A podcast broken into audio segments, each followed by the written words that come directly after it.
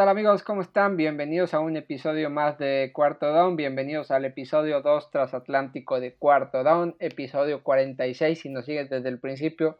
Como pueden escuchar y apreciar, se me escucha más despierto que el anterior capítulo, ya es que ahora ya parece que encontramos el horario justo. Igual lo podemos mover un poquito, pero un horario donde yo no tengo que grabar a la 1 de la mañana y esté tirado en la cama.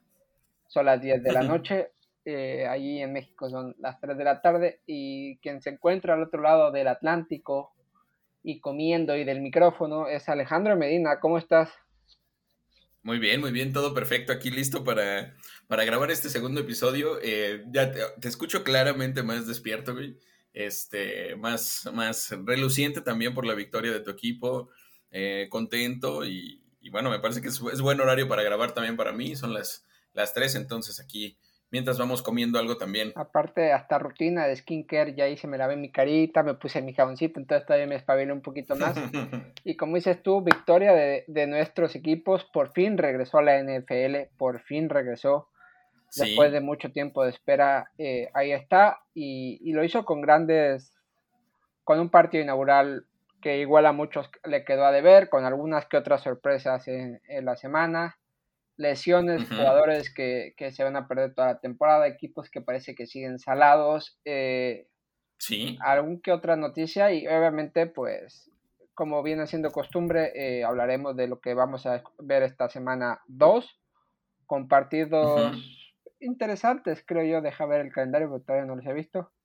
Bueno, el del jueves, qué maravilla de partido de jueves tenemos. El, del jueves es monstruoso. Ajá. y luego hay otros, otro, otro par partidos divisionales por ahí que pueden estar interesantes, alguna sorpresa y ya lo, iremos diciendo. También, y yo sé que lo va a decir, Alejandro Medina me ganó en, en, nuestra, en una de nuestras dos ligas fantasy. Me ganó por cuatro puntos, tampoco, tampoco estuvo tan descarado. Pero iba, hasta el lunes me iba a ganar por un punto y pensé que iba a ganar, pero Yavonte Williams le dio la victoria. Eh, pero bueno, como le dije, lo importante es la semana 3.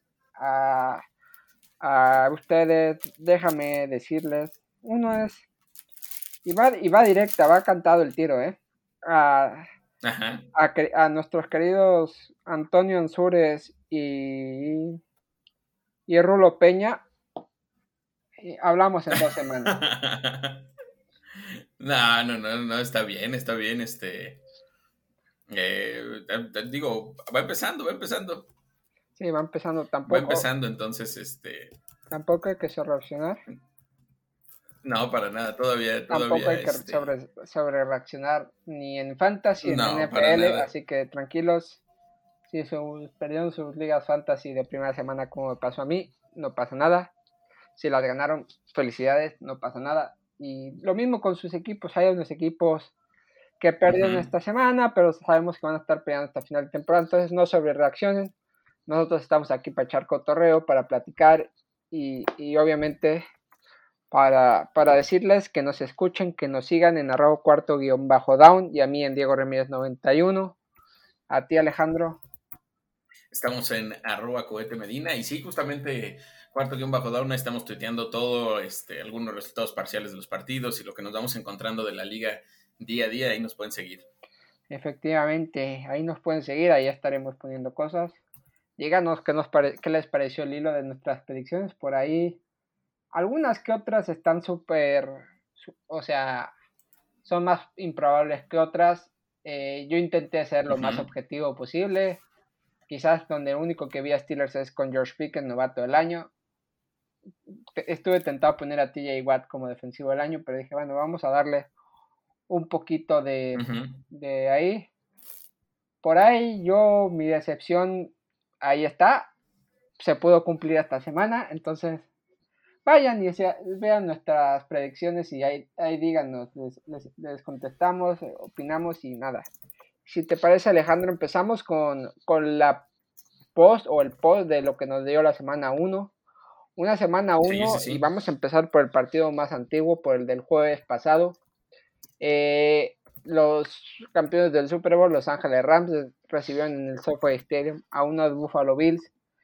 Eh, y antes de entrar en el partido, se antojaba como un auténtico partido, un partido con dos grandes defensas, dos ataques muy dinámicos.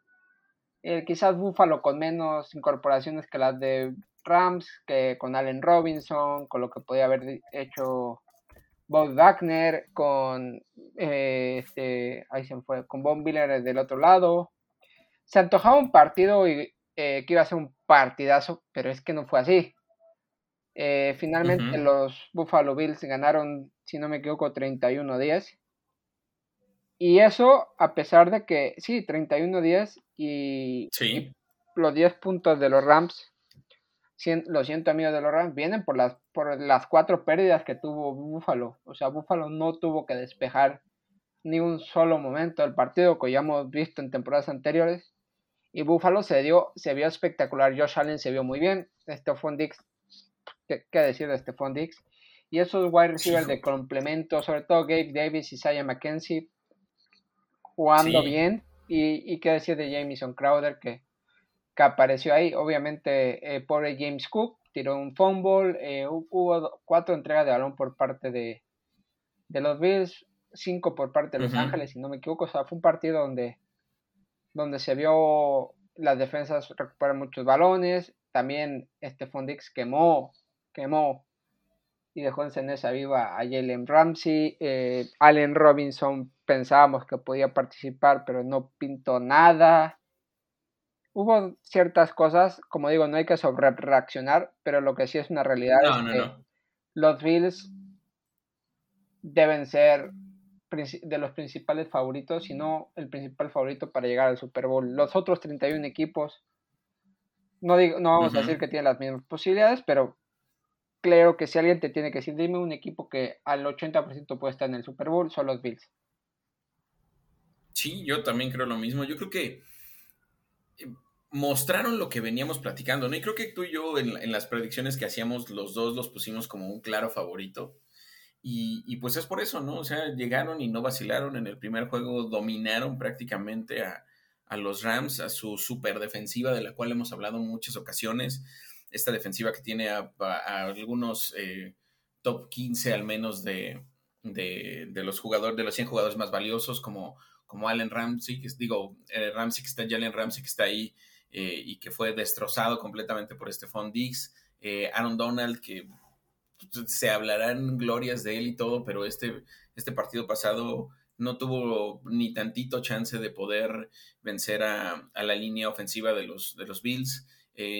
Cooper Cup, que pues, la verdad se vio, se vio solo, se le vio abandonado en muchos casos, se le vio muy bien cubierto eh, por, la defensa de, de, Buffalo.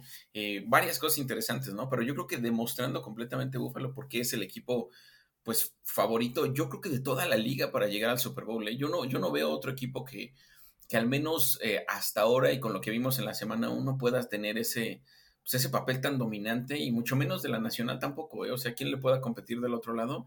No siento que exista un, equipo que hasta ahora demuestre con tal fuerza que, pues, que es el contendiente. Sí, totalmente de acuerdo, o sea, pocos, eh, pocos pueden demostrar y lo vimos el año pasado ya tenía todo, si creíamos que la pieza que les faltaba era Bob Miller, Bob Miller llegó, puso presión y y está ahí. Eso sí, lo único que no me gusta de Bob Miller es sus cortes de, pelo estrambóticos, pero ahí está.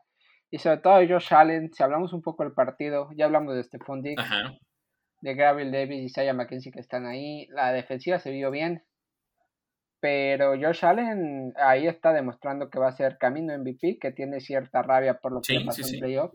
Y ese Steve Arm que hizo fue espectacular. Impresionante. Impresionante. ¿Y sabes qué? O sea, por ahí leí un tweet donde decían, eh, donde se preguntaban si tendría la capacidad Josh Allen de mantener este nivel de juego, de salir a correr, estar haciendo este tipo de jugadas como el Steve Arm y, más. Yo creo que es un monstruo como, como, como coreback, ¿eh? porque lanza muy bien al, grado de personajes como, como, como Herbert, Mahomes, eh, Rogers, el propio Brady, lanza muy bien y corre incluso me parece que con más fortaleza que otros como Lamar o que, que Kyler eh, por, la fortaleza física que tiene. Yo creo que, yo creo que es, un jugador de esos que, de los que vamos a escuchar hablar por mucho rato y que ahorita, en este, en este, en este preciso instante, creo que es el, pues, uno de los dos mejores corebacks de la liga desde mi perspectiva. ¿Quién es el otro para ti? Pues si, si, lo, si nos ponemos a pensar quién pudiera ser, yo creo eh, que claramente por el primer partido, por lo que le vimos, debe de estar todavía eh, ahí Mahomes. Yo creo que Mahomes trae pues, un buen nivel, le quitaron armas, le quitaron cosas y lo veo muy fuerte. Eh, sobre todo, por, digo, ya platicaremos del juego contra Cardenales, pero lo vi bastante bien. Y sabemos estos altibajos que tiene de pronto también en su, en su carrera, pero, pero le veo mucho potencial. Yo creo que esos serían el, top 2 ahorita, incluso si me dices top 5, pues ya lo podemos alargar a, Justin Herbert, a Rodgers y a, Brady, pero, pero yo creo que ellos dos son los principales desde mi perspectiva. Sí, totalmente de acuerdo. Ah, y un partido que, que por lo menos vimos eh, un buen, dos equipos y, y, a ver qué pasa con Allen Robinson, porque se espera mucho de él. Creo que puede ser un arma muy buena para Matthew Stafford, pero no sé si sea verdad o no, que hay declaraciones que no están tan contentos, que, que creo que es un proceso de adaptación. A mí me preocupa sobre todo el uso de K-Makers. K-Makers teníamos una expresión. Sí, increíble. Pensamos que iba a ser el titular y parece que Darrell Henderson de momento sigue ahí. Y el problema es que si Sean McVay se casa con un, con un running back, eh, ahí se queda. Entonces, K-Makers hay que estar pendientes, sobre todo esta segunda y tercera semana. Ya después si no logra comerle el, mandado a, a, Darrell Henderson, pasa a ser running back 2. Totalmente. Y sabes qué? Eh, sobre todo porque habíamos visto a un K-Makers que había terminado la temporada pasada muy bien. Eh, esta jugada muy desafortunada donde prácticamente eh, destroza a Buda Baker, me parece que fue, de la temporada pasada. Le vimos buenos acarreos, o sea, se había visto muy bien. Eh, y, del otro lado, eh, también Darrell Henderson, que constante caballito de batalla, eh, un, jugador en el que se puede confiar completamente. Yo creo que Sean McVay lo sabe y entiende que, Henderson es, invaluable por eso, porque es un caballito de batalla, no se lesiona y, lo hace bastante bien en general. Pero sorprende mucho y decepciona también para los que, los que lo tuvimos en alguno de nuestros equipos, el, que haya sucedido esto con, con K-Makers, ¿no? Es, no, no hay respuesta para, la situación. Y del otro lado, lo de Allen Robinson, eh, pues también saca de onda porque venía a cubrir este hueco que, que, había dejado OBJ y que uno decía, bueno, creo que yo, yo al menos desde mi perspectiva, creo que era hasta cierto punto un upgrade de OBJ. O sea, Odell es un gran jugador, es un, es un, este, un receptor de, de, primer nivel y todo eso, pero yo desde mi perspectiva sentía todavía mejor a Allen Robinson y, que lo hayan desperdiciado de esa manera. Eh, prefirieron lanzarle más veces a Tyler Higby que a él. Entonces saca un poco de onda la, situación. Sí, totalmente de acuerdo. Creo que ya nos hemos metido mucho en este partido. Creo que nos queda mucho que analizar. Vayámonos a nuestros equipos, que para eso es nuestro programa y lo que nos gusta. Y, y qué te parece? ¿Con qué? Vamos a empezar con el tuyo porque creo que aunque los dos estén como muy cardíacos, el, eh, el de Steelers todavía todo mucho más ah, cardíaco que el de que el de los Browns, que los Browns era un partido especial marcado en el calendario por todos. Yo pensé que iba a ganar Carolina, y lo digo así, pensé que iba a ganar Carolina y, y, no fue así. Eh, tú lo viste es el partido, yo he visto algunos resúmenes pero empezó, o sea, era la vuelta de Baker Mayfield contra el equipo y, y ahí pues Cleveland sacó la victoria, la primera apoyando bien a Jacoby Brissett, se vio muy bien Karim Hunt y Nick Chubb, demostrando que son la mejor, el mejor tándem de la liga. Eh, por tierra, eh, la defensa, por lo que estuve leyendo, también estuvo muy bien y sobre todo eh, Kate York, el pateador, está demostrando por qué fue elegido en cuarta ronda. Un partido donde creo que hasta el último segundo pudo llevárselo Carolina, pero los Browns supieron defender bien y, se lo llevaron. McCaffrey pues hizo su touchdown. Sorprende de la poca utilización, por lo, por lo visto solo fue, recibió como 12, 13 acarreos, entonces teniendo un arma ahí, eh, está bien, pero por el otro lado, y, y, el karma es cabrón, perdón, el francés, eh, Robbie Anderson, cuando era irrelevante hace un año, ahora con la, la, vuelta de Baker Mayfield se volvió totalmente relevante en la, ofensiva de Carolina. Y no sé, cuéntanos tú, porque tú, ahora sí que supongo que tú sí lo viste todo. Sí, fíjate que fue un, partido bien interesante en general. Mucha presión y mucha especulación por el tema de Baker y por cómo iba a reaccionar él y cómo iba eh, en general a, reaccionar el equipo, ¿no? Porque pues, si alguien lo conoce, es la defensiva de Cleveland. Y yo creo que eso fue al final de cuentas lo que sucedió. Eh, yo creo que Baker conocía muy bien a la defensa, pero la defensa lo conocía más por tantas veces que entrenaron juntos, tantas veces que se vieron las caras y se demostró porque sobre todo los, los primeros tres cuartos fue un dominio brutal de la defensiva de Cleveland eh, sin permitirle a Baker hacer nada. Eh, por ahí hubo una primera anotación, pero el partido estaba prácticamente 21-7 y, dominando completamente la defensa, ¿no? Eh, un pick de, de, de, de Gran Delpit que, que, tuvo a Baker, por ahí también eh, un par de sacks que le hizo Miles Garrett, que no sé si le pegó con más ganas, pero parecía ser que sí. Eh, un sack por ahí de, ese sí estoy seguro que le, que le, pegó con más ganas porque no se llevaban John Johnson y Baker, pero otro sack de, de John Johnson, o sea, dominante la defensa. Y bueno, al final se sufre porque también eh, hay carencias a la ofensiva, ¿no? Es cierto que que, Nick Chubb y Karim Hunt lo hacen excelente y jugaron muy bien eh, su partido y se comieron entre los dos 200 yardas, pero por el otro lado la parte del pase deja bastante, bastantes dudas también el, la manera en que juega Jacoby, ¿no? Que es, es, más un game manager, no esperas enormes pases de él y, y, eso acaba haciendo que se sufra un poco al final de cuentas porque el partido pudo haber sido más holgado, más holgado. Entonces me parece que pues que al final de cuentas gana Cleveland bien. Yo, yo, yo, yo creo que era muy notorio que venía, que tenía esta chance de ganar, pero, pero bueno, existía siempre esta duda. Y del lado de Baker, pues, y de Carolina, pues completamente Robbie Anderson toma un papel muy interesante, un papel muy fuerte. Decepciona mucho el poco uso que le dan a Christian McCaffrey, la verdad. Eh, tuvo una cantidad ínfima de yardas en el, a lo largo del partido, de no ser por eh, una jugada que tuvo ahí que fomblea a Baker y él recupera y, levanta 20, 25 yardas. Eh, fuera de eso lo utilizaron muy poco. Y Baker, pues fue Baker el que conocemos de toda, la, de, toda su carrera en la NFL, ¿no? Un Baker que puede darte tres cuartos muy inconsistentes donde puede ser hasta mediocre la producción. Hasta el medio tiempo llevaba no más de 15 yardas de pase y, de pronto te puede dar un regreso, ¿no? Como el que tuvo también. O sea, una inconsistencia muy fuerte que pues, hace que al final no le alcance. Que lo vivimos mucho tiempo en Cleveland, el que, el que jugara de esta manera, que pueda tener pases increíbles, pero también cuartos completos de horror. Y, y pues bueno, eh, va empezando y esperemos que, levante. La verdad, yo, yo le tengo estima y creo que hizo buenas cosas por Cleveland, pero, pero sí me deja mucho que desear esa parte, ¿no? Y me gustó lo que vi de, de, Brown, sobre todo la defensiva. Sí, ahí está. Y te quiero preguntar por Kate George, porque mucho se habla del kicker, eh, que hemos visto kickers que, que fueron protagonistas, y sobre todo en el juego de Steelers fueron muy protagonistas, en el de Indianapolis fueron protagonistas. ¿Qué opinas de Kate York? ¿Valió la pena pagar esa cuarta ronda por él?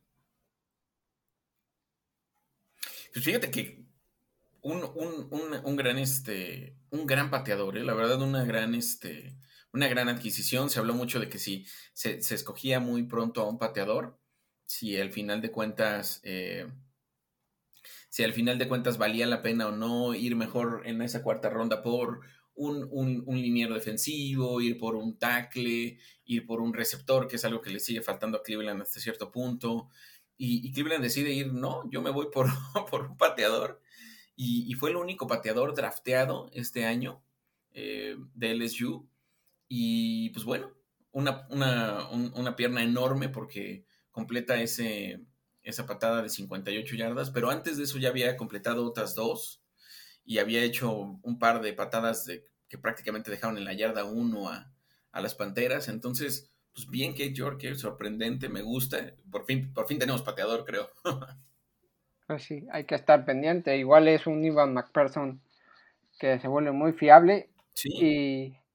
Y, a ver qué pasa con Carolina eh, y qué pasa con los Browns. Eh, esta semana, ¿a quién reciben? A los Jets. A los Jets en casa. eh, con Joe Flaco de coreback. Acá pareciera ser que afortunadamente no hubo lesiones, entonces creo que, pues, creo que es posible ganar de nuevo el partido. Sí, nos meteremos más en adelante en este partido y en todos los de la semana 2. Y nos vamos ahora sí que a, a Pittsburgh, no, también no salimos de Ohio, nos vamos a, Cincinnati, al juego de Steelers contra Cincinnati, donde Steelers de manera agónica saca la victoria 23-20 frente a los finalistas del Super Bowl en un duelo divisional eh, importante. Yo sí aposté por mi equipo, obviamente. Si no, pues qué chiste, y más en primera semana, pues siempre all con tu equipo. Eh, un juego que, que, que no sé si quieras hablar tú primero o hable yo o no sé. Pues fíjate que me gustó, me gustó lo que vi de Steelers y pues bueno, la defensa es una cosa increíble como siempre. Eh, Minka da un partido muy bueno. Creo que TJ estaba dando un gran partido también hasta antes de, la lesión que, bueno, lo platicaremos también, también ahorita. Eh, creo que, y creo que sobre todo demuestra esta gran capacidad que tiene Mike Tomlin. Hace rato que me decías que, por ahí algunos eh, seguidores también de, tu nuevo barrio no les había gustado mucho lo que está haciendo Mike Tomlin. Pues, pues yo creo todo lo contrario. Yo creo que Mike Tomlin es un gran head coach. Para mí es un, es un top, top 3, top 5 de la liga. Es un, es un personaje capaz de reinventarse, capaz de encontrar siempre soluciones que 95% de los equipos lo querríamos tener. Eh, yo creo que lo hace muy bien. Yo creo que Tomlin es un genio en ese sentido. Encuentra la manera, hace que, que Mitch Trubisky tenga un poco de confianza. Se sigue, se sigue especulando mucho sobre si debe ser o no Trubisky el, el hombre al mando de, los Steelers, pero yo creo que lo hacen bien, o sea, le dan pelea y, aprovecha hasta el último, eh, hasta la última gota de su defensa, que es su mayor fortaleza, ¿no? A mí, me gusta mucho lo que hace Mike Tomlin y, demuestra una vez más, eh, pues, cómo están las cosas, ¿no? Sí, y la verdad es que el juego lo vi poco, lo vi en, lo vi por internet, eh, ya viendo otras cosas siguiéndolo por redes sociales. Eh, a ver, el equipo jugó, obviamente hay que hacer el análisis claro, el equipo se mantiene en el juego por la defensa, una defensa espectacular, sobre todo en la primera mitad donde logran, creo que al final del juego fueron siete sacks, cinco balones sueltos, cuatro intercepciones, o sea, la defensa estuvo ahí, Minka Fitzpatrick bloqueó la patada definitiva, hizo la intercepción, se fue hasta la zona de anotación la defensa está ahí y, está fuerte. Eh, y, para no salir del área defensiva, y ustedes lo saben, me han escuchado, Alejandro también, quería ver qué pasaba con Brian Flores y creo que la mano de Brian Flores ya se empieza a notar y sobre todo en el juego contra la carrera. Steelers limitó a John Mixon a solo 83 yardas. Dirás, bueno, le hizo alguna otra. Sí, pero son 83 yardas de un jugador. O sea, el, juego por tierra de Steelers era muy, era muy, muy precario el año pasado. O sea, muchos le corrían en una pista. Obviamente, eh, vamos a ver qué pasa esta semana con, con los Pats, que es un equipo que no le, no, no le tiembla el balón a la hora de ir por tierra con Demi Harris y con Ramondre Stevenson la semana que viene contra los Browns, hay que ver, eh, pero el juego por tierra contra la, carrera eh, se, vio, se vio bien, se vio bien y, ahí poco a poco Levi Iguala se vio muy bien en esa secundaria completada con Minka, aunque salió lesionado también. Eh, pues TJ Watt se comió a, a Lael Collins y a la línea y hay que recordar que después de tres derrotas consecutivas frente a Cincinnati, Pittsburgh logra ganar y obviamente la influencia de TJ Watt se nota mucho, pero yo, y lo hablábamos fuera de micrófonos, me, sorprende mucho y para mí es uno de los jugadores quizás que más va a sorprender este año es Alex Highsmith. Alex Highsmith del otro lado de, de, de TJ Watt, paralelo a él, está la defensa metiendo presión, logró tres sacks, de los siete, tres son suyos.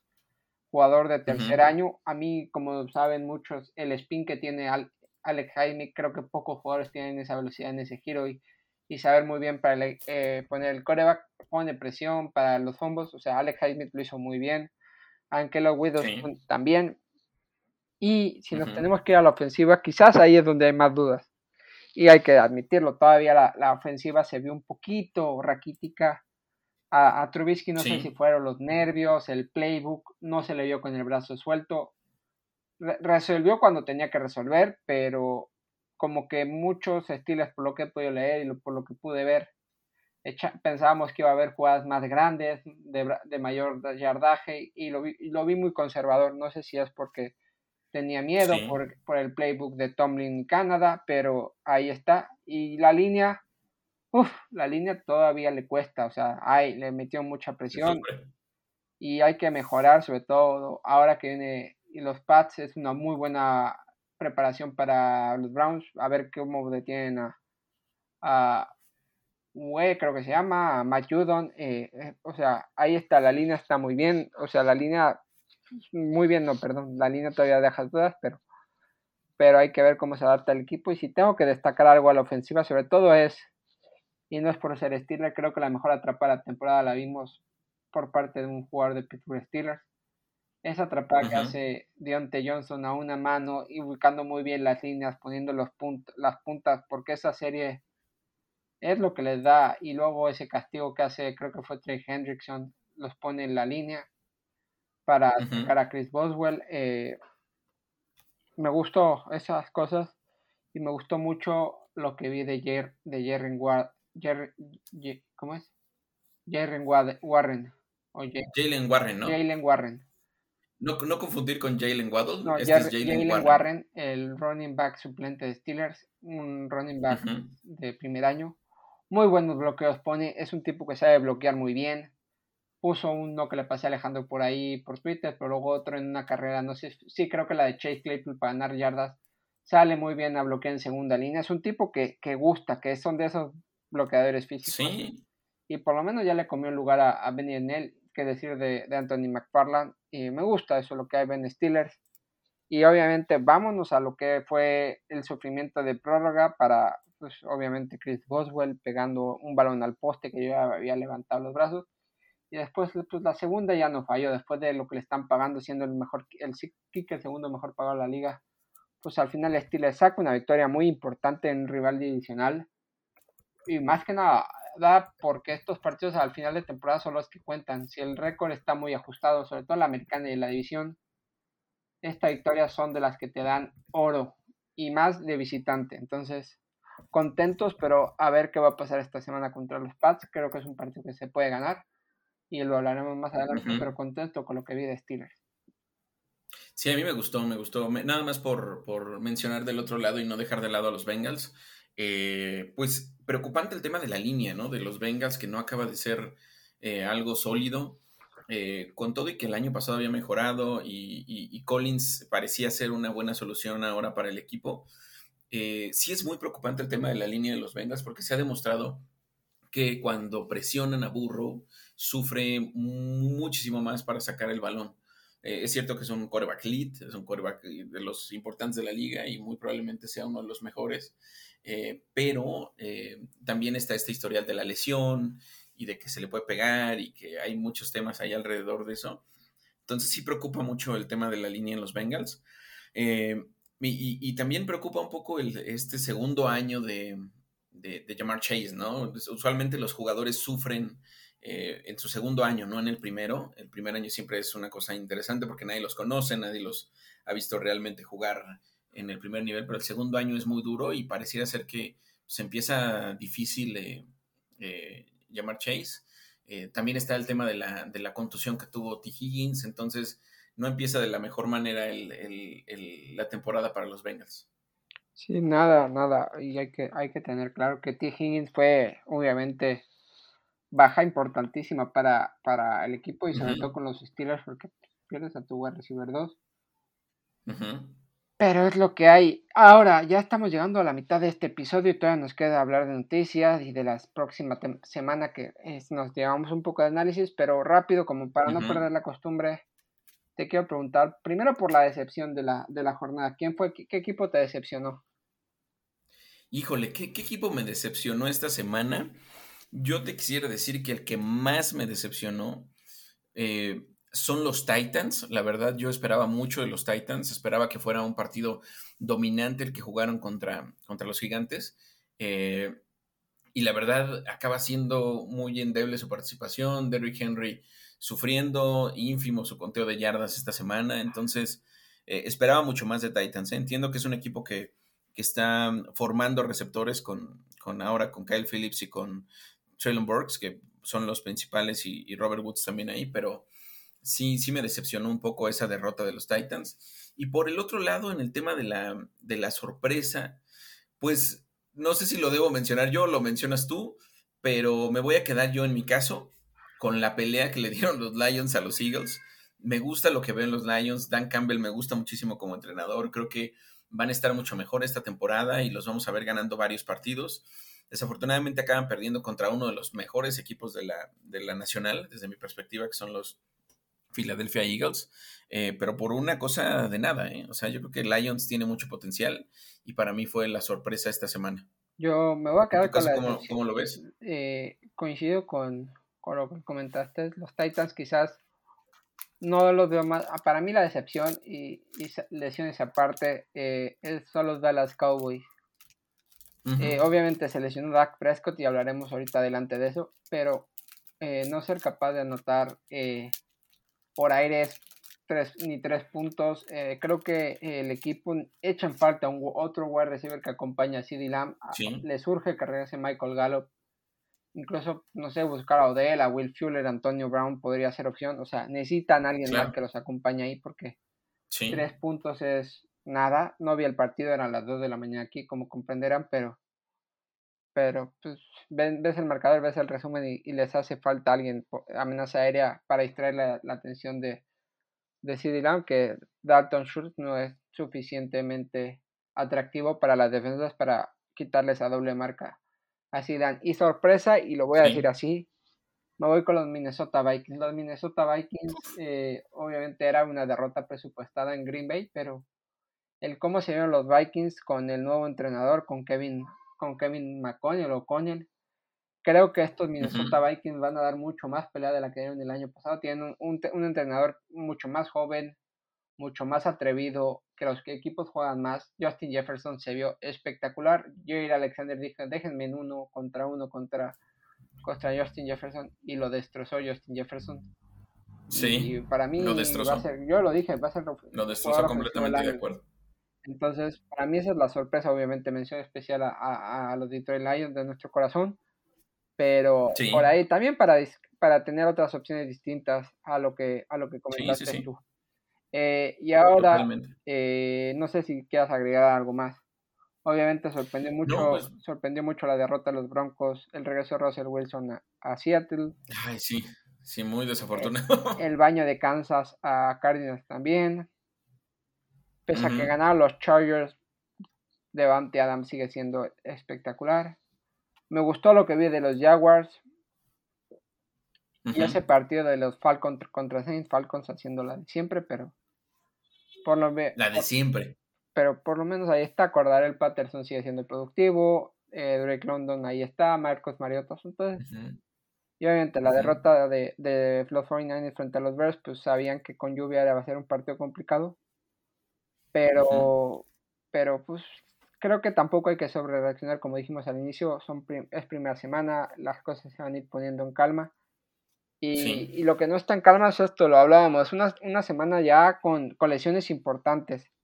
Sí, y sobre todo, y lo voy a decir así, me da pena a mis amigos de los Ravens, les deseo lo mejor siempre y otra vez lesiones importantes, sobre todo Kyle Fuller en la secundaria y, sí. y ya, ¿cómo es Yawon? Yawon Javon, Taylor. Javon Taylor fuera ya para toda la James. Sí, Javon James, fuera para toda la temporada. Eh, Barnett creo que de los Philadelphia fuera, fuera para toda la temporada. Eh, sí.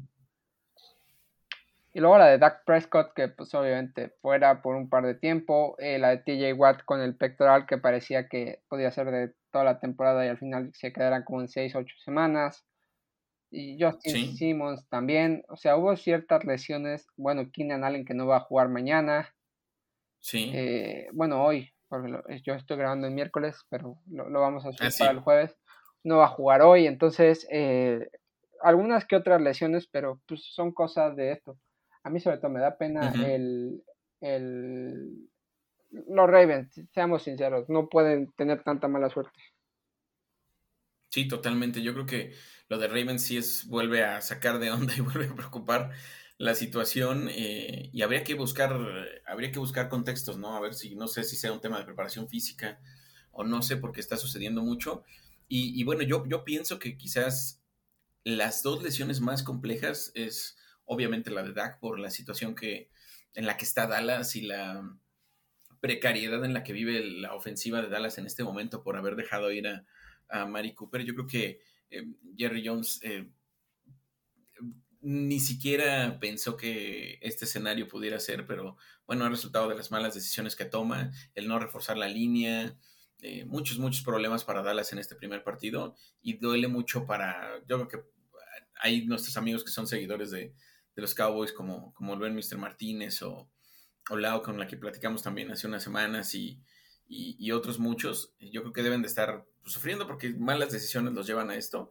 Y por el otro lado, el tema de TJ, eh, yo no sé, no sé tú cómo lo veas, pero creo que impacta bastante la salida de TJ. Sí, la, la, lesión de TJ Watt es obviamente es importante para el equipo, pero pues hay que quedarnos con lo positivo. No es lesión para toda la temporada, son de 8 a, a 10 semanas, puede, puede regresar la semana 10 a más tardar después del bye si el equipo se mantiene competitivo, pues va a ser una va a ser una edición muy buena para, la recta final de la temporada porque recibe las dos veces a los Ravens, a los Browns, eh, creo que también hasta Cincinnati, o sea, te llega para el momento clave de la temporada cuando la defensa está un poco cansada y tener a tu jugador estrella fresco volviendo a lesión creo que puede ser un punto a favor, pero obviamente el equipo tiene que, competir y, y, llegar con opciones, si no pues eh, temporada perdida, no temporada perdida, pero tampoco, o sea, TJ Watt va a ser de impacto si el equipo tiene opciones todavía de clasificar, que yo creo que sí.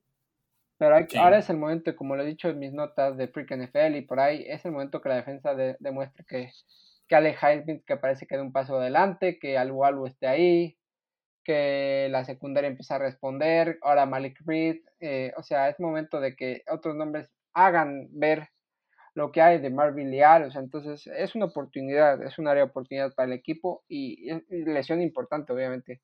Si pierdes al defensivo al año, pues no puedes decir que no, no te va a afectar, pero hay que estar muy pendientes de eso.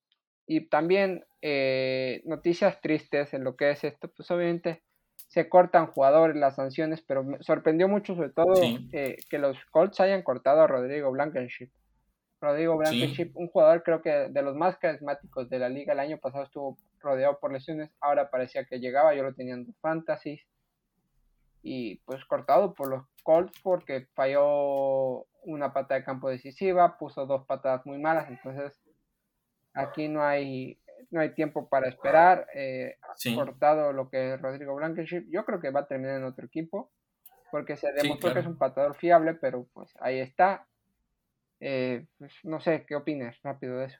Sí, fíjate que ese, ese es acaba pagando los platos, los platos rotos. Eh, Blankenship eh, pues, eh, sí falla, falla obviamente la patada y todo, pero yo creo que el desempeño de los Colts estuvo muy por debajo de lo que esperábamos, mucho, mucho, mucho.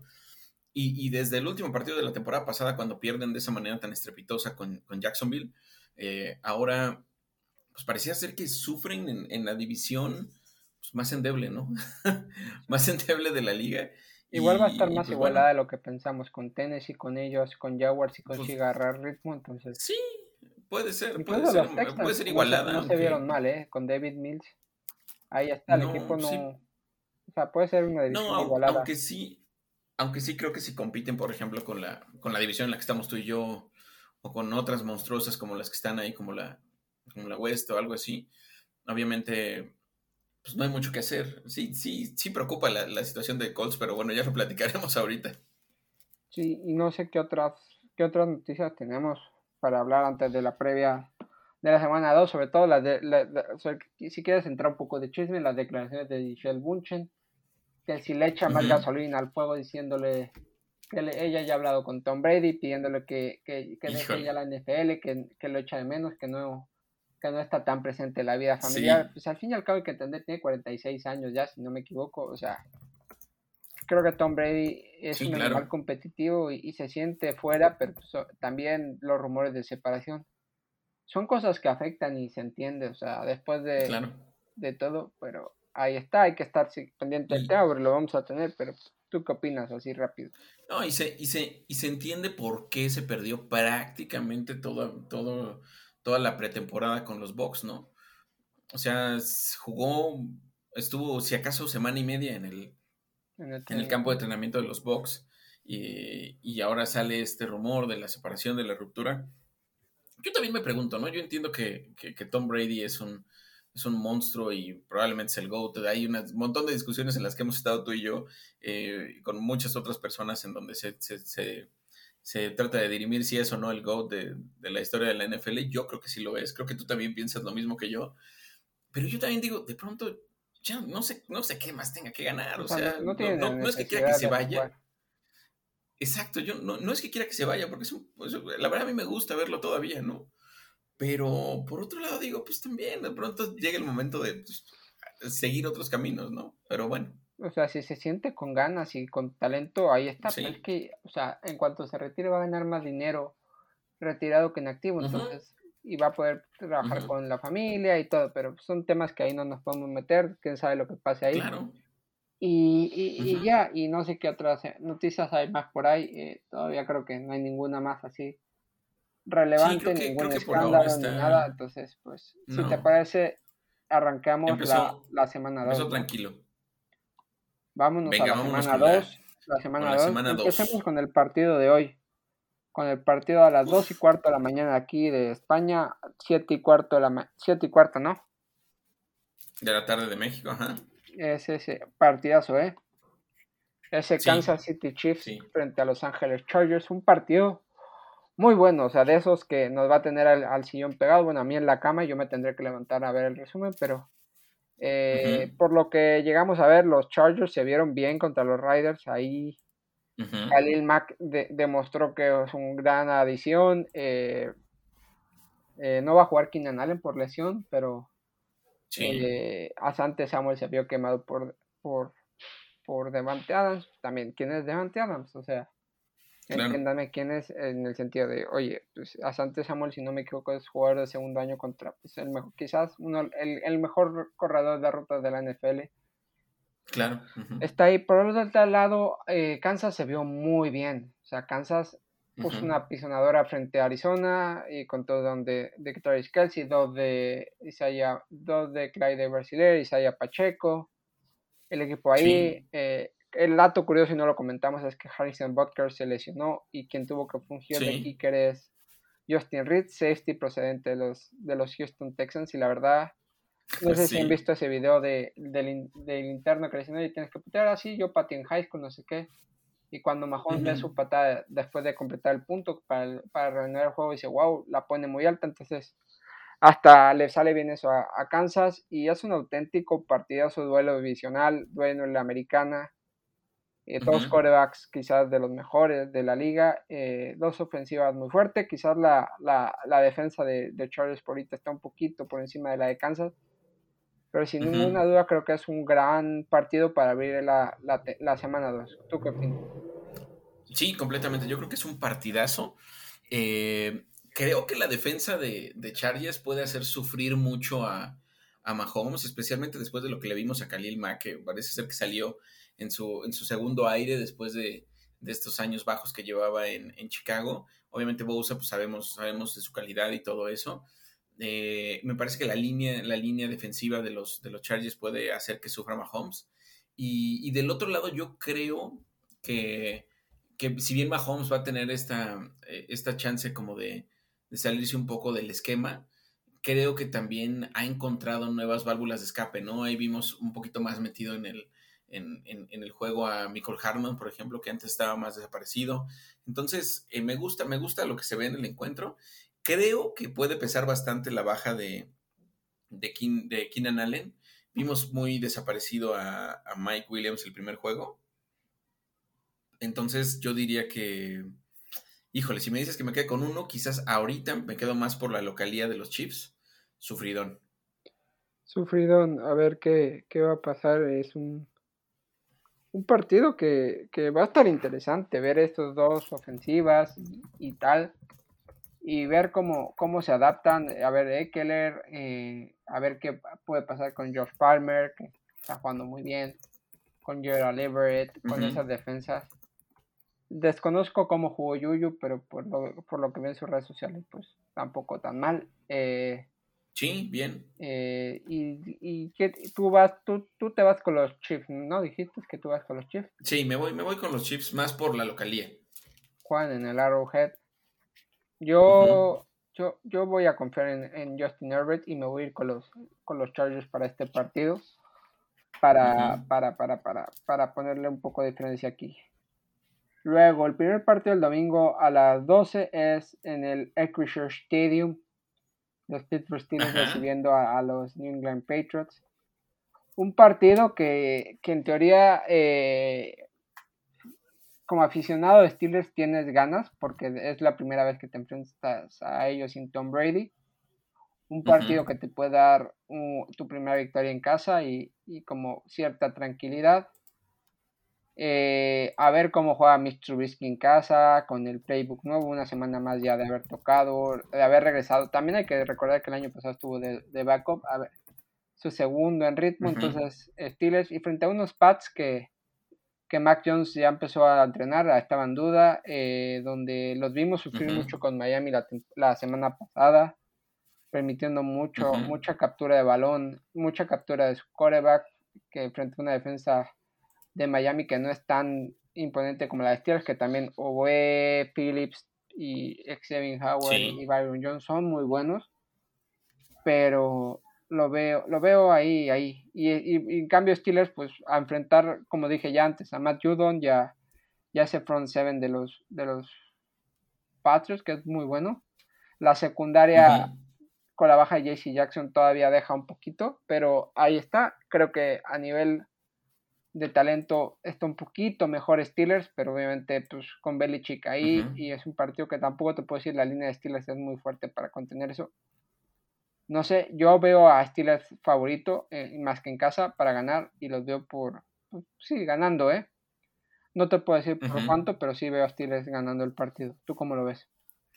Yo siento sí un poco más favorito a Steelers, sobre todo por, eh, por lo que se le vio el primer partido creo que la defensa de, de Pats puede ser hasta cierto punto mejor que la defensa de que la defensa de los Bengals, que sabemos que es un, un ir y venir y puede hacer sufrir un poco a su ofensiva.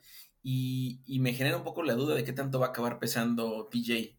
Pero creo que en el papel, al menos por lo que se ve, es un poco favorito eh, Steelers. Del otro lado, Jones me sigue generando muchas dudas, sigue siendo muy errático, eh, sigue sin tener grandes receptores realmente. No sabemos las decisiones de, Bill Belichick ahí, cómo, en, qué sentido van. Eh, me genera muchas, muchas dudas también el ataque de los Pats, la verdad. Entonces creo que se debe de imponer Steelers por esa situación. Eh, cerradón, cerradón, no creo, que, no, creo que sea dominante Steelers, para nada, pero yo creo que puede ser cerradón el encuentro y positivo para, para Cereros. Sí, hay que estar ahí, un partido que a ver qué va a pasar. en un partido que, que pues hay que mucho que esperar. O sea, yo voy con los Steelers porque es el equipo al que le voy, pero, pero hay que estar muy pendientes. Y, y, y vámonos con otro partido de las 12 el domingo, los Giants con los Panthers. Los Giants, y me gustó mucho lo que vi de Brian Dabol en esta primera partido con los Giants. Chacon Barkley se vio espectacular. Daniel Jones se vio más suelto y me gusta lo que podemos ver de los Giants contra unos Carolina Panthers que va a ser un duelo interesante el que vamos a ver. Creo que en un, equipo fantasy tengo a McCaffrey y a Shaquem Barkley, entonces a mí me, encantaría que fuera un juego terrestre, un partido terrestre, y tiene toda la pinta, o sea, si quieren se pueden dedicar los dos a correr, pero por lo que puedo llegar a ver, yo me voy a quedar con los Giants, por lo que se vio, por las sensaciones, aunque va a ser un partido muy igualado también, ¿eh? Me parece que es, si no me equivoco, es en Nueva York. Sí, es en Nueva York. Eh, creo que Giants ha mejorado. No sé hasta qué punto, pero sí me gusta mucho la capacidad que se le ve a Brian Double. Yo creo que es un ganador. Se le ve que maneja muy bien el locker. Ahí lo vi abrazado con, con, Shaquon, me parece que el otro es Sterling Shepard. Eh, bien se ve en general eh, el equipo de, los gigantes. Eh, vamos a verlo contra un equipo muy de su, de su nivel también, como son los Panthers, que, seguro Baker va a llegar tratando de revertir esta situación. Matt Rule empieza a tener ligeramente la soga al cuello. Yo creo que si Matt Rule no, no sale bien dentro de los primeros 6-7 juegos, por ahí puede ser el primero que pierda la cabeza de los, de los head coaches en la liga. Eh, me genera dudas como su ataque, el no, aprovechar a McCaffrey, eh, todo ese tipo de cosas. Eh, y pues sí, yo, yo también me quedo con los gigantes. ¿eh? Vámonos al siguiente partido. Los Browns recibiendo a los Jets. Uf. ¿Cómo, cómo, ¿Cómo empezar? Yo creo que Cleveland debe de aprovechar el momento que trae. Ah, nada más por poner un, un, hay un datito, Cleveland no ganaba un partido inaugural desde 2004 lo cual es hace un montón de tiempo. Entonces, el, haber conseguido esta victoria contra los Panthers cambia un poco la situación. Empezar ganando te da muchas cosas positivas. Y yo creo que la defensa de los Browns debe dominar eh, nuevamente a, un ataque como el de los Jets. Eh, que la verdad, Joe Flaco se le ve cero movilidad. Si, si Baker pudo zafarse de algunos sacks extras ahí en el partido contra Cleveland es en buena medida por esta capacidad que tiene de salirse de la bolsa y correr, y algo que no tiene Joe Flaco. Eh, le surge que regrese Zach Wilson. Eh, creo que va a estar, van a pelear en algún momento los Jets, pero creo que Cleveland debe de ganar otra vez, sobre todo por el tema de la defensa. Y creo que vamos a volver a ver a, Nick Chubb y a Karim Hunt correr 200 yardas y cachito. Vamos a ver un poquito más a, a Mari probablemente por ahí sí creo que Cleveland lo debe ganar, también porque es en casa. Yo creo que el, hecho de ser el primer partido en casa va a darle mucho, mucho ponche a Cleveland. Yo me quedo con Cleveland. Yo creo que Cleveland, siendo el partido en casa, por cómo está la defensa, porque los Jets, pese a que tienen Michael Carter, a, a Brice Hall, eh, a Laia Moore, que está muy bien, a Tyler Conklin, creo que el contar con Joe Flaco eh, los pone un poquito por debajo, pero obviamente esa veteranía de Joe Flaco puede llegar a pesar más que lo, lo que es Jacoby Brissett, pero debe de ser de Browns y más como están estrenando estadio, que, está padre el logo que van a poner en el centro del campo, ¿no? Sí, sí, está padre, me gustó, me gustó ahí el, el duende, el duende haciendo el Steve Farm.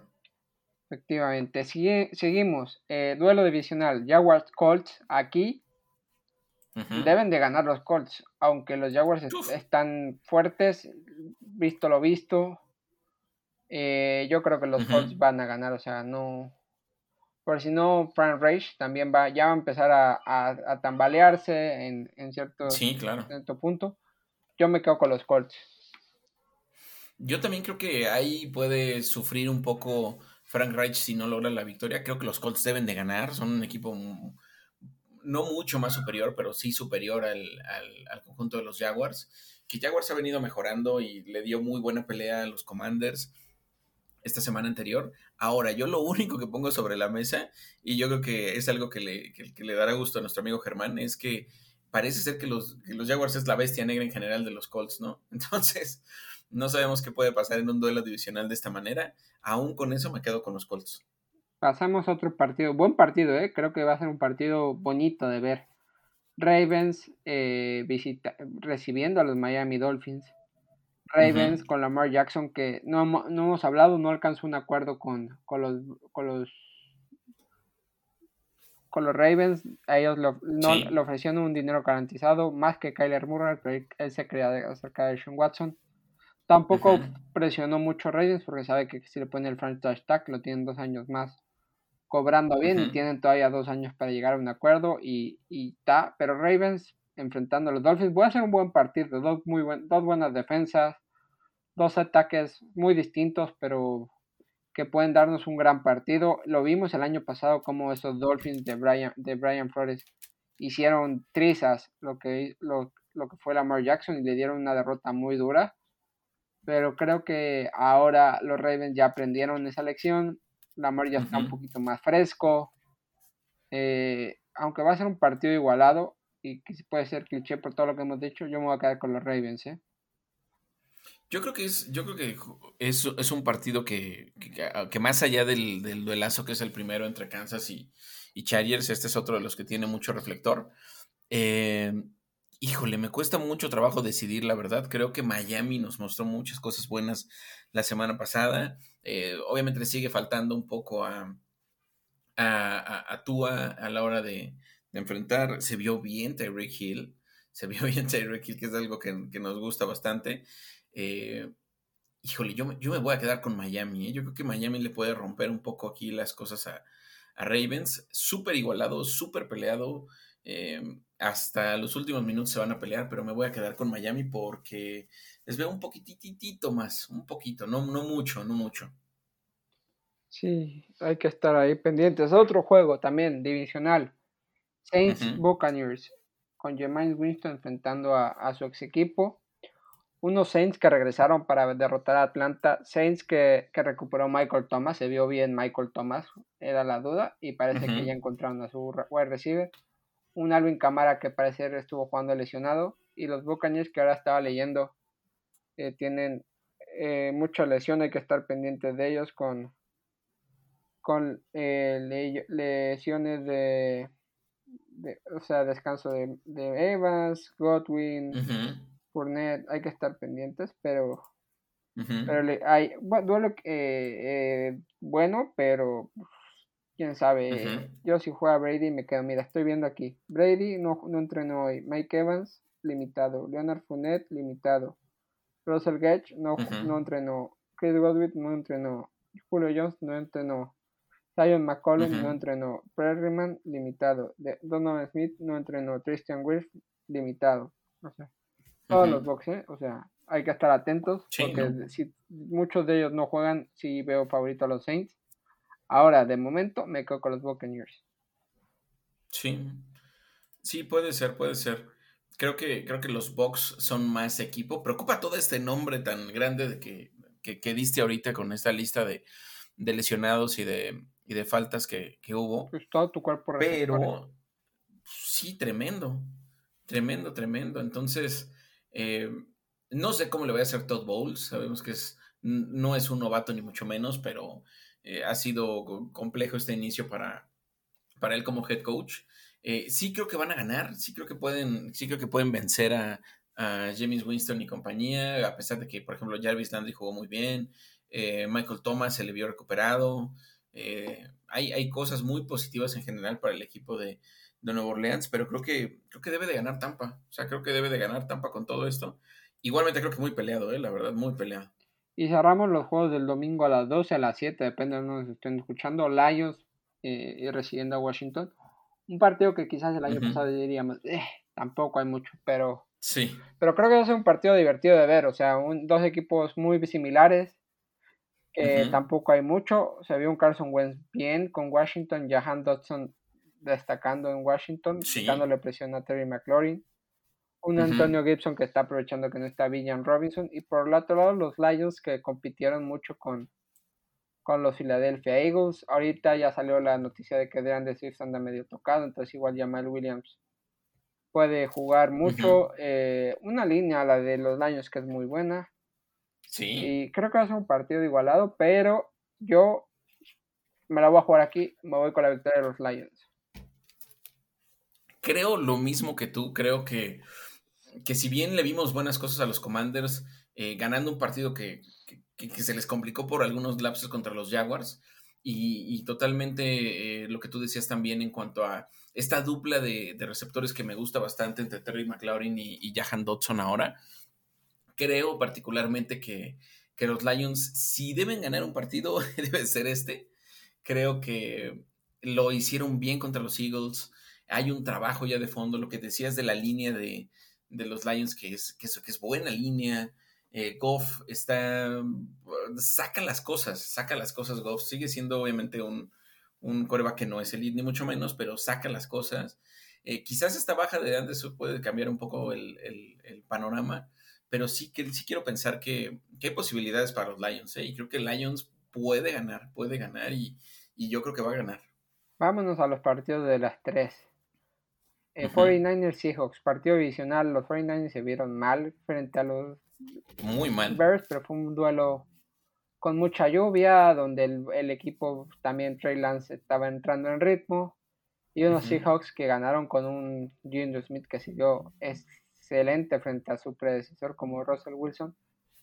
Pero yo creo que aquí los 49ers van a decir, oye, la división no puede irse más lejos porque eh, eh, sobre todo Rams tiene un partido sencillo, Cardinals eh, tienen que estar ahí igualando la división y creo que los 49ers por defensa y por lo que es el ataque, además parece que va a regresar Josh Kittle que esta semana no jugó, yo me voy a quedar con los 49ers. Yo también me quedo con los 49ers, pero sí creo que Seattle le puede competir bastante al, conjunto de, de Kyle Shanahan. Creo que hay muchas cosas positivas en general en, en, Seattle después de lo que vimos y me gusta cómo se le ve más suelto a Pete Carroll, se le ve eh, contento en general con el desempeño de Gino. Eh, hay que ver cómo resuelve DK Metcalf también, que es algo que siempre que siempre está en duda, a pesar de que es un gran receptor, obviamente. Pero creo que ganan, creo que ganan los Niners más por el mero empuje, sobre todo de su defensa, eh, que va a jugar en condiciones que no fueron las de la semana pasada en Chicago. Eh, y creo que apretado, pero va a ganar, va a ganar Niners. Otro duelo, duelo no, divisional no. Los Rams deben de ganarle a los Falcons. O sea, eso es a lo que voy. No hay que eso reaccionar.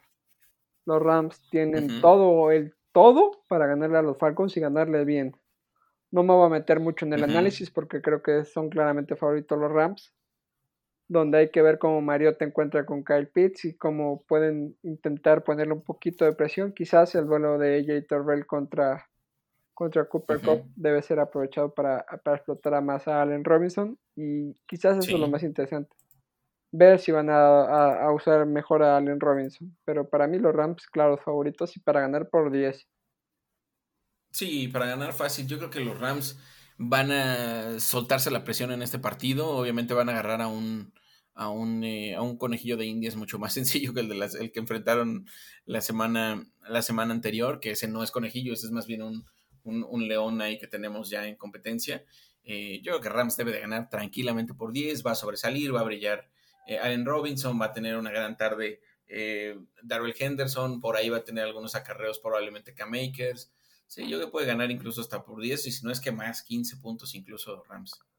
Otro juego, creo que va a estar interesante. Cardinals Riders, eh, este, ¿cómo se llama? Charles Jones regresa a, Alex, a su ex equipo. los Riders frente a unos Cardinals que se vieron débiles contra Kansas, pero creo que puede estar un partido igualado y, va a depender mucho de, la ofensiva de Cardinals. Obviamente sin, sin DeAndre Hawking pierden mucho, pero, pero yo me voy a quedar aquí con los Riders. Aunque lo veo muy igualado, ¿eh?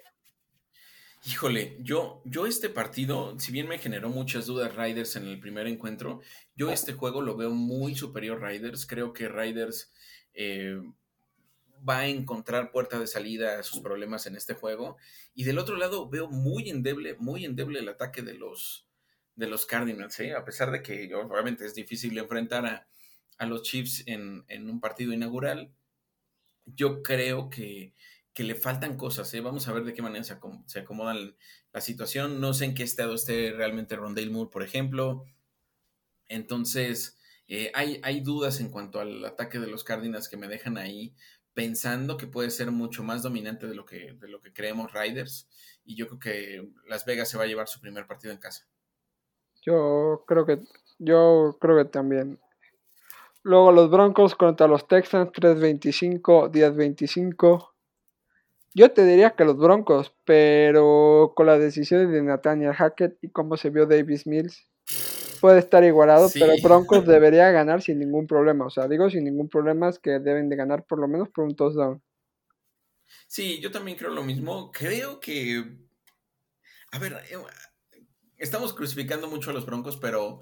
Y, también entiendo que es un equipo en el papel muy superior a, a, los Seahawks, por ejemplo, con Sutton, con, con Judy y, y, con Hamler, que ahí estuvo también, con Alberto. Entonces eh, con Chabonte y con, Melvin en general, son, son muchos nombres los que tiene ahí eh, que gestionar Nathaniel Hackett. Creo que pecó de nobleza en su primer partido y pensó que sería mucho más sencillo. Por eso tenemos esta imagen donde incluso Peyton Manning se está burlando durante más de 30, 40 segundos de por qué no piden un tiempo fuera el final del partido. Entonces, eh, pero yo creo que este va a ser, le va a servir para sentarse, va a tener mucha más, mucha más calma. Va a dejar, y yo creo que es algo que tiene que hacer, dejar que Russell también decida algunas cosas, ¿eh? Yo creo que Russell debe tomar también decisiones y arriesgarse un poco más, él con la, con la jerarquía y la veteranía que tiene. Entonces creo que los, los Broncos van a ganar. Un partido de las 3.25 también, para ya casi cerrar la jornada del domingo. Eh, Dallas Cowboys recibiendo a los Cincinnati Bengals. Bengals debe de ganar por lo que demostraron, por lo que son y por cómo está Dallas, que lo hablábamos al principio como uno de los equipos de excepción de esta primera semana. Y más sin, sin, sin Dak Prescott, creo que Cincinnati, claro, favorito. Y nos topamos con que en nuestra edición pueden salir los cuatro vencedores esta semana. Sí, totalmente. Yo creo que es un partido que, puede ganar, pueden ganar los Bengals. Esta situación de Dak es difícil para Dallas. Eh, vamos a ver si al final se decantan por, por Copper Rush o por, por tomar a Bill Breyer, que me parece que es su quarterback de la escuadra de prácticas. Eh, y, bueno, sobre todo me deja muchas, muchas, muchas dudas la línea ofensiva de los vaqueros. Esta gran cantidad de castigos que, que sufrieron el partido pasado con un Terrence Steele perdido, eh, Peters que no, que no pudo jugar, muchas, muchas cosas difíciles para los Cowboys. Eh, creo que el partido puede ser más peleado de lo que pensamos. Eh, ganando por ahí de 3, 5 puntos, una cosa así Bengals, pero sí me inclino más hacia Cincinnati por esta situación. Hay que estar pendientes. Partido de el domingo a las 7.20 de la noche. Green Bay Packers contra Chicago Bears en el Lambeau Field. Deben de ganar los Packers. O sea, lo que vimos de Chicago fue en unas condiciones climatológicas favorables donde los 49ers no se encontraron y, y, por, y sabemos que Aaron, que Aaron Rodgers es papá de los Bears y si escucha esto Alejandro Orellana no me va a dejar mentir y, y, es una realidad. Los, los, igual que Ben Roethlisberger tenía un dominio sobre toda su división, Aaron Rodgers domina su, a todos sus rivales de división. Salvo, menos a los Vikings últimamente. ¿Qué? Menos a los Vikings. Le cuesta a los Vikings, pero los Chicago Bears es como un domingo más. Entonces, para mí, Green Bay ah. debe ganar este juego. Sí, la temporada pasada se dio esta imagen muy. Pero fue en el, partido fue en Chicago, en, el segundo. Eh, del I Still Own You, el todavía soy su dueño, que se aventó Aaron Rodgers ahí. Sí creo que va a ganar Packers, pero me preocupa un poco el el, tema de los receptores en Green Bay, ¿eh? no se les ve para nada y creo que por ahí tuvo un drop increíble Christian Watson, que bueno, está obviamente desarrollándose, tiene mucho que aprender, pero que en otras manos supondrían una buena cantidad de puntos para el equipo de, Green Bay. Entonces, al final de cuentas, creo que creo que Green Bay puede sufrir por esta situación de los receptores, ¿eh? y sobre todo porque no estuvo Alan Lazard, que fue su primera mano. Vamos a ver ahora cómo se, cómo se encuentran. Eh, y, me gusta un poco la defensiva de, de Bears, ¿eh? Creo que, creo que va a ganar Packers, más por la localía, pero, pero ahí, va, ahí va a verse poco a poquito. Sí, y ya eh, llegamos a lo del lunes, que si no me equivoco son dos juegos el lunes. Uno a las siete, a las seis y cuarto, por lo que veo aquí, y el otro a las siete y media, ¿no? Sí, es uno a las seis, no, seis, son dos partidos, uno seis y cuarto exactamente como dices, y el otro sí siete y media. Y, dos buenos juegos, ¿eh? Sobre todo el segundo me genera más emoción. Sí, el primero es el Bills Titans, que Bill debe de ganar bien. Pero sabemos que, que, que Derrick Henry le corre mucho a los Bills, la realidad es así. Hay que ver cómo aparece ahí el, papel de, de, Miller, de Von Miller para, para Derrick Henry, pero es un, es un gran partido donde yo veo a los Bills favoritos. O sea, no veo que, lo, que puedan perder en este partido. Sí, yo tampoco creo que pueda perder Bills. La realidad de las cosas es que son en, en, muchas partes un equipo mucho más fuerte que, que los Titans, además de que están en su casa y todo eso. Creo que Titans va a dar la pelea. Creo que Derek Henry va a intentar redimirse después del mal partido que dio la semana 1. Brave lo va a intentar, intentar, intentar también. Eh, pero sí, creo que Bills debe de ganar. Pues, al menos por un touchdown y medio puede ser. Sí, y ya cerrando la, semana. Monday Night. Corrígeme, igual eh, esto es partido donde si te gusta apostar, deberías de apostar contra, contra los Vikings, enfrentando a los Eagles, porque eh, Kirk Cousins no suele tener buenos desempeños en, partidos de Monday Night, en prime time. Pero creo que va a ser un duelo más igualado a lo que pensamos. Dos de grandes defensivas que vamos, van a estar frente a frente, dos ataques muy dinámicos. Obviamente quizás es dos corebacks muy distintos, uno más estático que el otro. Pero para mí es de los más difíciles de decidir esta semana. Eh, no sé, ¿eh? Me cuesta este decidir uno, ¿eh? Yo creo que este es un partido que la temporada pasada hubiéramos dicho me, así puede ser cualquier cosa, pero esta temporada pinta muy, muy bien. Eh, y creo yo que me voy a inclinar por el visitante. Creo que va a ser un partidazo al final de cuentas este que, que nos vamos a topar.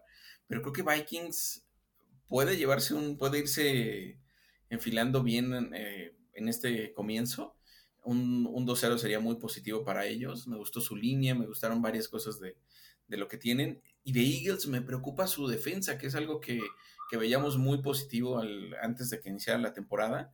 Veíamos muy bien la defensa de los, de los Eagles y la realidad es que los Lions le hicieron 35 puntos y casi los dejan ahí en la lona. Entonces creo que, puede ser complejo el, el, panorama pensando en que del otro lado están Adam Thielen y obviamente Justin Jefferson, obviamente Dalvin Cook y todos estos nombres que ya conocemos. Ahora, ahora también agregado Jalen Rager también ahí en ese, en ese combo. Entonces, yo me quedo con los Vikings, ¿eh? Sí, y yo pues, me voy a quedar, yo me voy a quedar con los Vikings. Aunque va a ser un duelo muy igualado, me voy a quedar con los Vikings. Mira, justo estaba leyendo un tweet ahorita de hace 5 horas de Josh Roundtree, que la última vez que Steelers y Patriots jugaron un juego a las 12, Mac Jones tenía dos, meses de edad, en diciembre del, eh, del 98. Después, las últimas 16 veces que se han visto han sido o a las 4 de la tarde o en horario prime time de la noche. Entonces, obviamente, la salida de Ben Roethlisberger y Tom Brady pues hace que tengamos este juego a esta hora. Pero dato curioso. Dato curioso e interesante en general, pero es un buen partido, ¿eh? la verdad sí estoy emocionado por ver ese juego de lunes. Sí, sí, sí. Así que nada, hasta aquí llegamos en el episodio de hoy, hora 12 minutos, creo que estamos bien. Espero lo, lo hayan disfrutado, que, que, que, estén ahí pendientes de nuestros programas, de nuestras redes sociales. Eh, no sé, Alejandro, si ya te quieres despedir diciendo las redes sociales o algo más. Vámonos, vámonos ya este 4, 4, 18 de la tarde en Ciudad de México, 11, 18 si no me equivoco allá en, en, España, entonces ya también tienes que descansar, entonces vámonos, vámonos por ahora. Vámonos, así que ya saben, nos pueden seguir en cuarto guion bajo down en Twitter, a mí en Diego Ramírez 91 y a ti Alejandro. En arroba cohete medina. Así que muchas gracias y hasta la próxima semana. Hasta la próxima, chao.